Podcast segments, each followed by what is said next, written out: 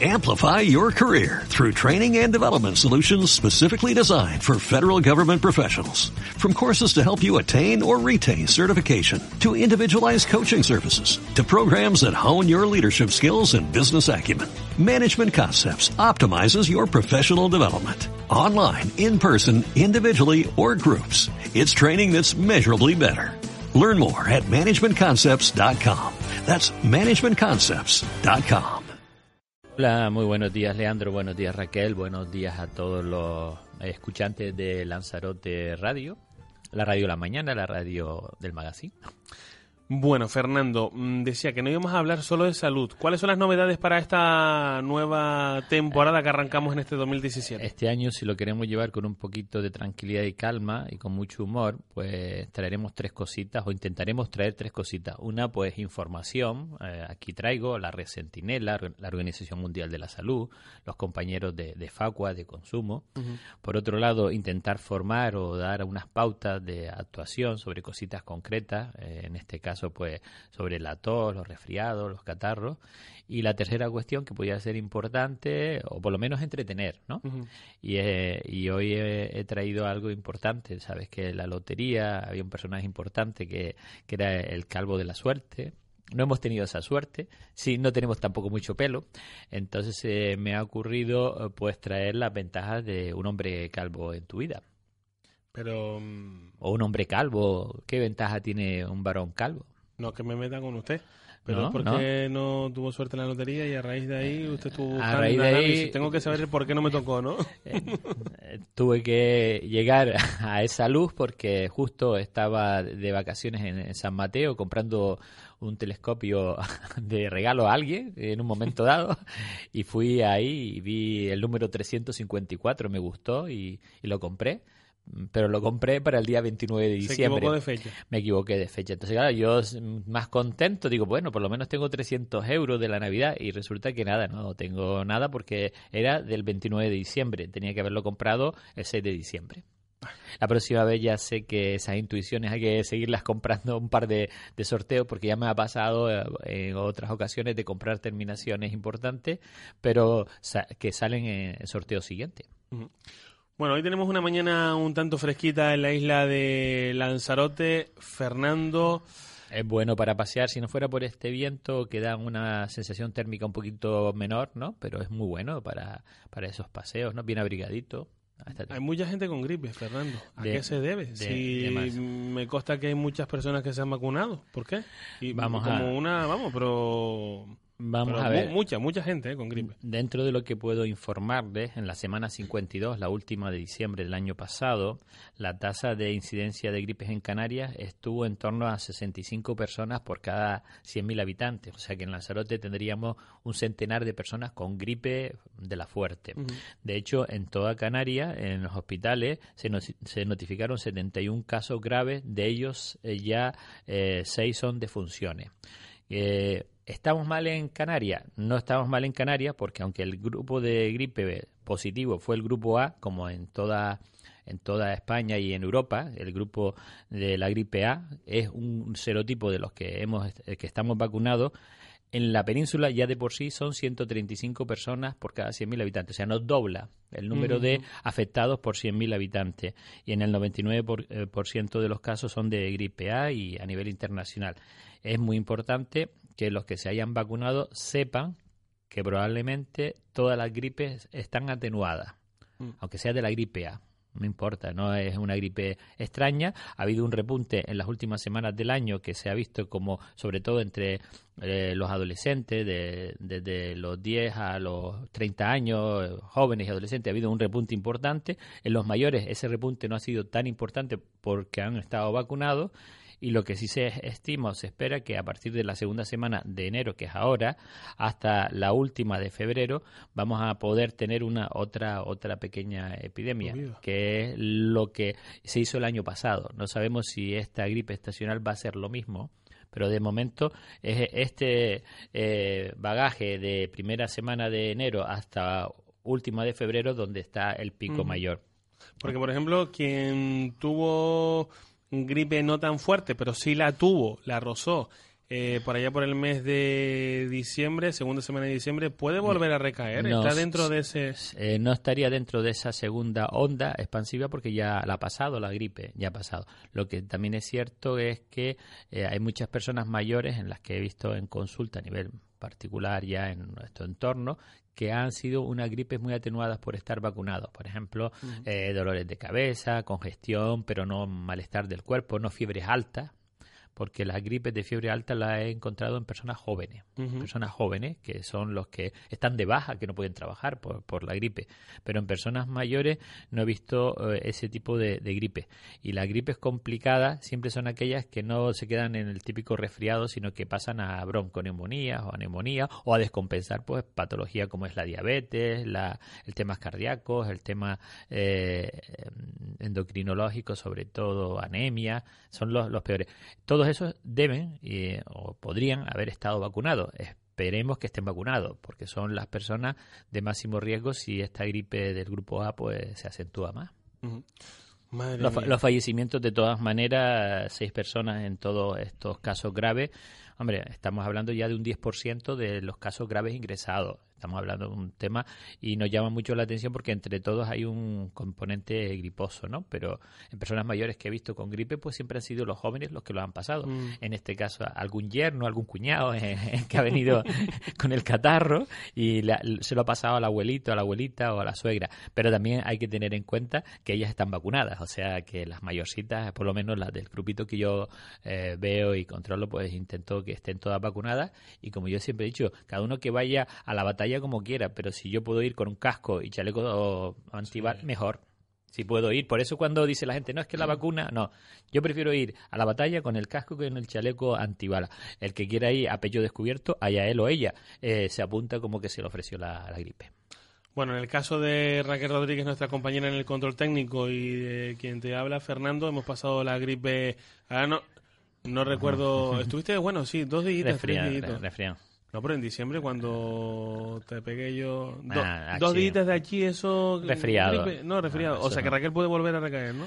No, eh, Raquel habrá tenido, habrá tenido un resfriado de todas maneras aquí. Bueno, uno de los tres o está vacunado. Está, Sí, sí. Raquel es que se cuida mucho. Hay que tener en cuenta, mucha gente está con la vitamina C, chupando pastillas, el té caliente, que siempre funciona, o, usar vapor, lo que comentamos de la formación, las gárgaras, ¿no? De, mm. de cuestiones de tener... Vamos a ver, la gripe huye eh, este virus lo atenúa mucho el, el, calor, ¿no? Todo lo que sea inhalaciones, gárgaras, infusiones, el famoso Vivaporú en el agüita caliente para coger, cuando hay tos, eh, la cebollita picada en agua, todo lo que sea intentar, ¿no? Que no se provoque, ¿no? Que no se nos extienda mucho más y que nuestras defensas, ¿no? Mejore. Incluso eh, estuve leyendo ayer, pues el hecho de hacer esos paseos o esos ejercicios, aunque sea en menor cantidad, pero hacerlos, mm. porque cuando te acobardas y no haces esa media horita de caminar, tan, mm, empeora. El, el, quedarte acobardado cuando viene un tema griposo es malo, es malo, porque las personas, eh, y ya lo veremos durante el año, ¿no?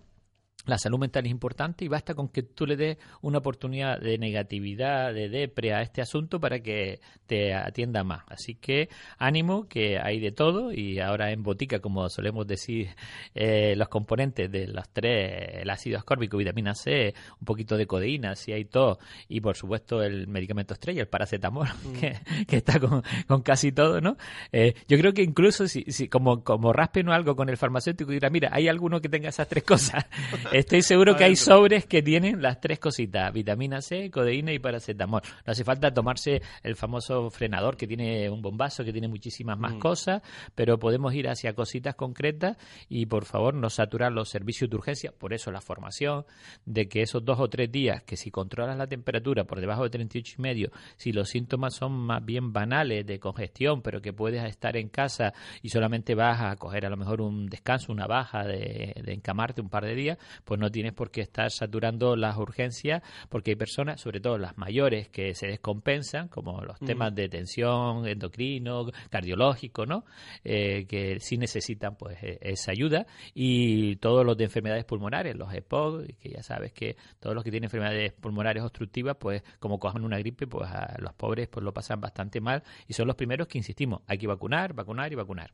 Fernando, hace unos días preguntábamos en la calle Opina, en Lancelot Televisión, sácanos de dudas, porque tampoco lo hemos entendido, al menos yo no lo he entendido muy bien. ¿Cómo es esto de que ahora se puede llamar por teléfono a la consulta? ¿Cómo es? ¿Sobre la marcha el médico de cabecera te atiende una pequeña consulta o el médico de cabecera toma nota y te puede llamar en otro momento o te da cita para que tú puedas llamar a ese médico de cabecera? Generalmente lo que te dan es una cita telefónica. Te dan una cita telefónica y en tu listado pues aparece fulano de tal que lo llame a tal hora.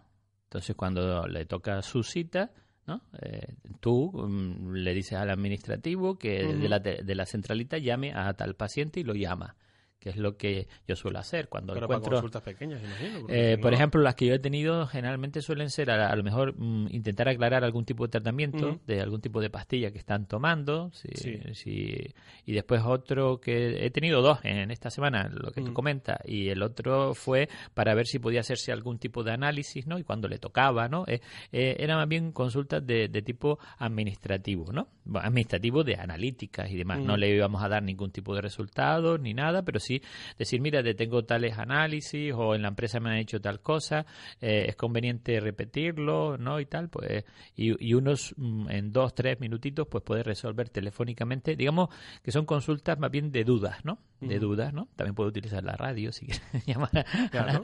a la radio. son- eh, es una consulta telefónica y hay personas eso que han tenido un tratamiento que no lo tienen muy claro, ¿no? Si continúan el mismo, si hay que subirlo un poco, bajarlo un poco en ese momento. Yo considero que sería muy factible eh, y práctico que sean los, los propios médicos que los conocen de siempre, porque si vas a estar eh, atendiendo consultas de otros pacientes que no que desconocen, pues la orientación a lo mejor es muy general y tú sabes que si empezamos a opinar todos, ¿no? De un criterio y, y otro que puede ser igual de, de positivo, para eso mejor ir en presencia física. Bueno, Fernando, eh, vamos a hablar también del copago farmacéutico. Del copago farmacéutico solo adelantar que Ujú. desde la Asociación de Consumidores, desde Facua y por supuesto desde Aculanza, que también represento aquí en Lanzarote, Imagino que se luchará para eh, que esto no se lleve a cabo. eh, vamos, no sabemos por qué una ministra de Sanidad, que encima se llama Dolores, Dolores Monserrat, lo primero que se le ocurra en este año es a los pensionistas, ¿no? Aumentar la recaudación. No va a aumentar la recaudación, eh, dice, supone que es para, para que encima pues ajusten más las medicación. Y es que eh, sabes que había una prestación de, de renta hasta los 18.000 eh, euros, ¿no? Que es la, la mayoría. Y entonces intenta hacer un abanico tremendo desde los pensionistas que cobran al año 18.000 euros hasta 100.000 Ujú. euros con una subida porcentual, ¿no? De, de, de hasta un 60% de los medicamentos, un máximo de 60 euros y demás, ¿no? Entonces, vamos, mm, además de ser bastante peregrina la cuestión desde el punto de vista de Facua, desde el punto de vista de los consumidores eh, en acción, pues rechazar porque esto penaliza a, a todo tipo de pensionista. Eh, ¿Qué pasa? Que el que cobra 19.000, uno 18.500 ya cae en Ya- ese ya entorno. Porque si, si dijera que eso es porcentual y a lo mejor los que cobran 50, 60 mil, ¿no? O aquellos O que, te respeten un pequeño margen. o que re- te respetan un pequeño margen, pero ahí eh, vamos, estamos están intentando pues eso, mm, ir que ellos paguen del 18.000 en adelante, pues un 10% del precio del medicamento a un tope de 18 euros y los que ganan más de 18.000 más de 18.000, puede ser 18.001, que paguen un 60% del precio del medicamento con un máximo de 60 euros. O sea que pensionistas que ganen 18.500, por poner un ejemplo, van a tener que pagar a lo mejor cada mes 60 euros en medicina, cuando antes no estaba cubierto o no llegaban a 18 euros. Imagínate la subida porcentual desde los consumidores que nosotros creemos que es totalmente injusta y desproporcionada, ¿no? Y, y en eso pues estamos con los compañeros que este anuncio es un nuevo ataque a la, al tema de universalidad de la salud, gratuidad de la sanidad pública y sobre todo yendo a un colectivo tan eh, grande en la actualidad y tan desfavorecido como puede ser el de los pensionistas después de estar aportando a la seguridad social, como ellos bien dicen, Mm. durante tantísimo tiempo. Ya creemos que ha sido suficiente el tema de la receta electrónica, de que no pueden estar acumulando medicación, que eso sí que era un, importante sobregasto. Ahora el pensionista solamente puede ir sacando conforme vaya eh, gastando medicación. Ya se acabaron los grandes botiquines que encontrábamos en todas las casas. Ahora está la cosita bastante más ajustada y la cuota de 18 euros máximo al mes ya era una cantidad hasta cierto punto que no era más que recaudatoria, era para intentar no hacer tanto gasto. ¿Con qué apartado nos vamos de...? Yo creo que el principal que íbamos a traer de entretener es que el hombre calvo tiene un bajo riesgo a sufrir cáncer, ahí lo tiene, el hombre calvo tiene un metabolismo más eficiente, el hombre calvo se le puede ver hasta más masculino, el hombre calvo, por supuesto, ahorra tiempo tiempo y dinero, tiempo y dinero, no te gastas en... que no se le cae el pelo, ¿qué pasa? Eh, no, no, aquí estamos hablando de, ventajas. Eh, eh, los, inconvenientes de los que no se le caen el pelo ya lo veremos en otro capítulo. mi libro de hoy es Ventaja de un hombre calvo. Por favor, no, no salgamos... ¿Tú te quieres vender, Fernando? Hombre, es que es, ventaja, si, si me empieza a hablar... Eh, hombre, es una manera de subir la moral. no, no, no, claro. Fíjate que, que, una de las cosas que me vi en Navidades cuando la, la cabalgata de Reyes, por eso te dije el puntito este, que estaba yo con unos amigos de policía local de Teguise, ¿no? ¿Qué tal? Igual digo, mira, pues una ventaja de los hombres calvos, los sombreros no favorecen. los hombres calvos pueden hacer que los sombreros se vean bien en ellos. Ah, eh, eh, te pones un par de gafitas que ya yo las tengo, te luce genial, o sea, al salir de casa. Pues, entonces, prueba con cualquier sombrero con cualquier hombre calvo. Y verás que desde una, desde una gorra de baloncesto hasta una boina, vamos, te yo creo que se van a poner de moda hasta los sombreros antiguos. Y otra ventaja que decía, eso ya es un poquito más que los hombres calvos tenían ventajas en los negocios. Habían líderes muy fuertes y muy influyentes en todos los tiempos, ¿no? Ahí tenemos a Winston Churchill, a Lenin, a, Gandhi, y si me ponen mucho, al ruso este, eh, Putin también es calvo. Eh, y fíjate, si vas a poner un inconveniente, Trump no es calvo. Así que... Es verdad. ¿Entiendes? O sea que, bueno, a ver... Está mal teñido. Mal, teñido, dice. Entonces, poder... hombre, eh, parece, ¿no? Eh, que los expertos recomiendan que, que mm, a veces cuando estás un poquito más o menos calvo, bueno, los expertos y hasta alguna canción de Melendi, ¿no? Que dice que cuando se te está cayendo el pelo vale más terminar de quitártelo que, que intentar eh, eh, extrañarlo, ¿no? hombre, salvo que seas tenista y tengas dinero para pagar un implante en condiciones que, la verdad que ha, ha, mejorado mucho nuestro genial Rafael Nadal, que ese sí que le ha crecido el pelo, ha crecido el pelo. Eh, bueno, y no tienes que hacerle frente a esta preocupación masculina, porque si eh, principalmente esos miedos que tiene, y, como te dije del punto uno, ¿no? Que vas a tener más testosterona y vas a tener menos eh, riesgo, ¿no? sobre todo aquellos que comenzaron a perder el cabello a partir de los 40 o 45 años, ¿no? como el que les habla. ¿no?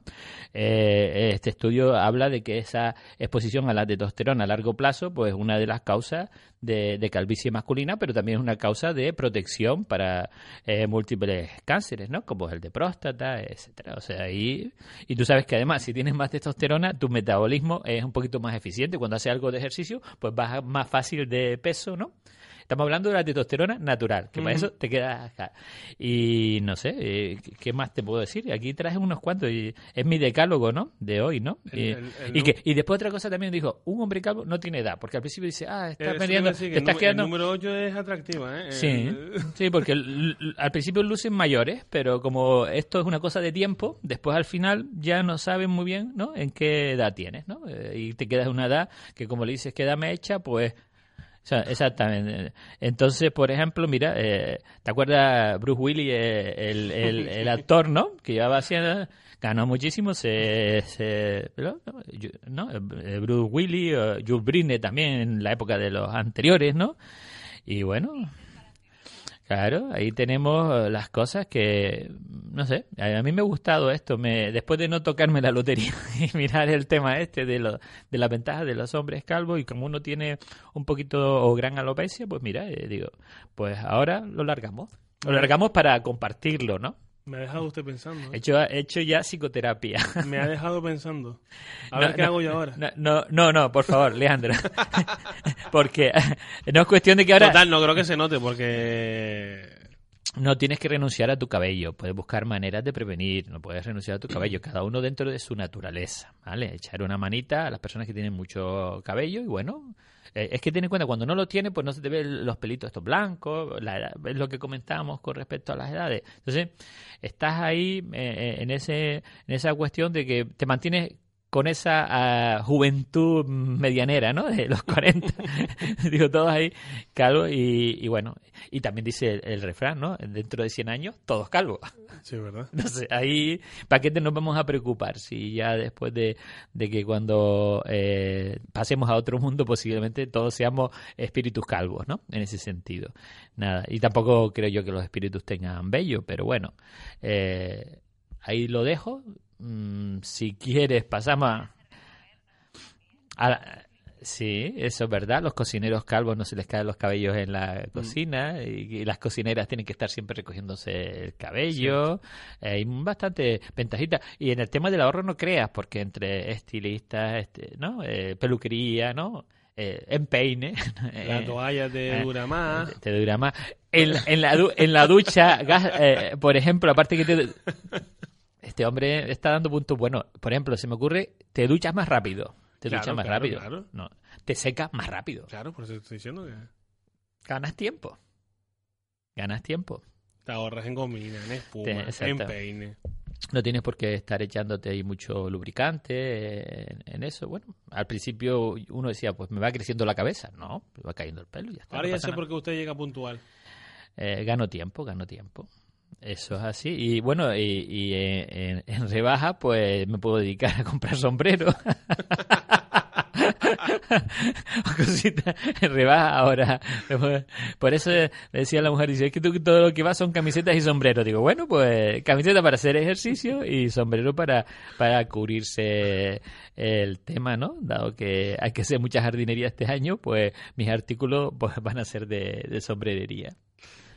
Bueno, una excepción amena, agradable y sobre todo entretenida, Fernando, que volveremos a retomar el próximo miércoles.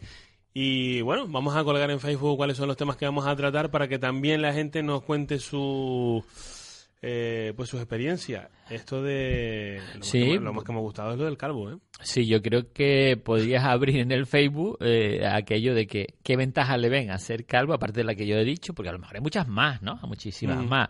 O qué inconvenientes si los hubiera, ¿no? Si los hubiera.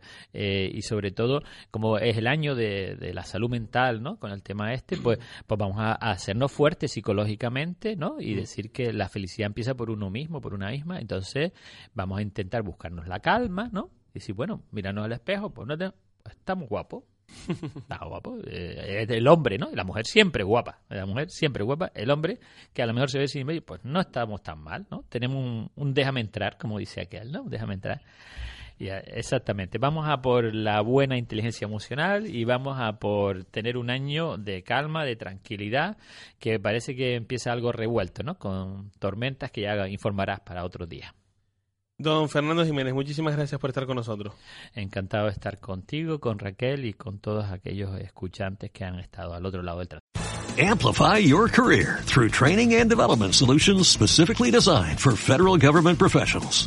From courses to help you attain or retain certification, to individualized coaching services, to programs that hone your leadership skills and business acumen, Management Concepts optimizes your professional development. Online, in person, individually, or groups. It's training that's measurably better. Learn more at managementconcepts.com. That's managementconcepts.com.